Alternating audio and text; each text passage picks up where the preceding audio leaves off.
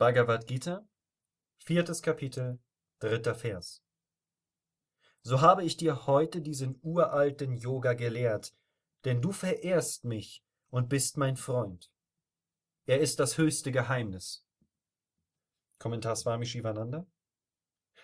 Dieser Yoga beinhaltet tiefe und subtile Lehren. Daher ist er das höchste Geheimnis, das vom Herrn enthüllt worden ist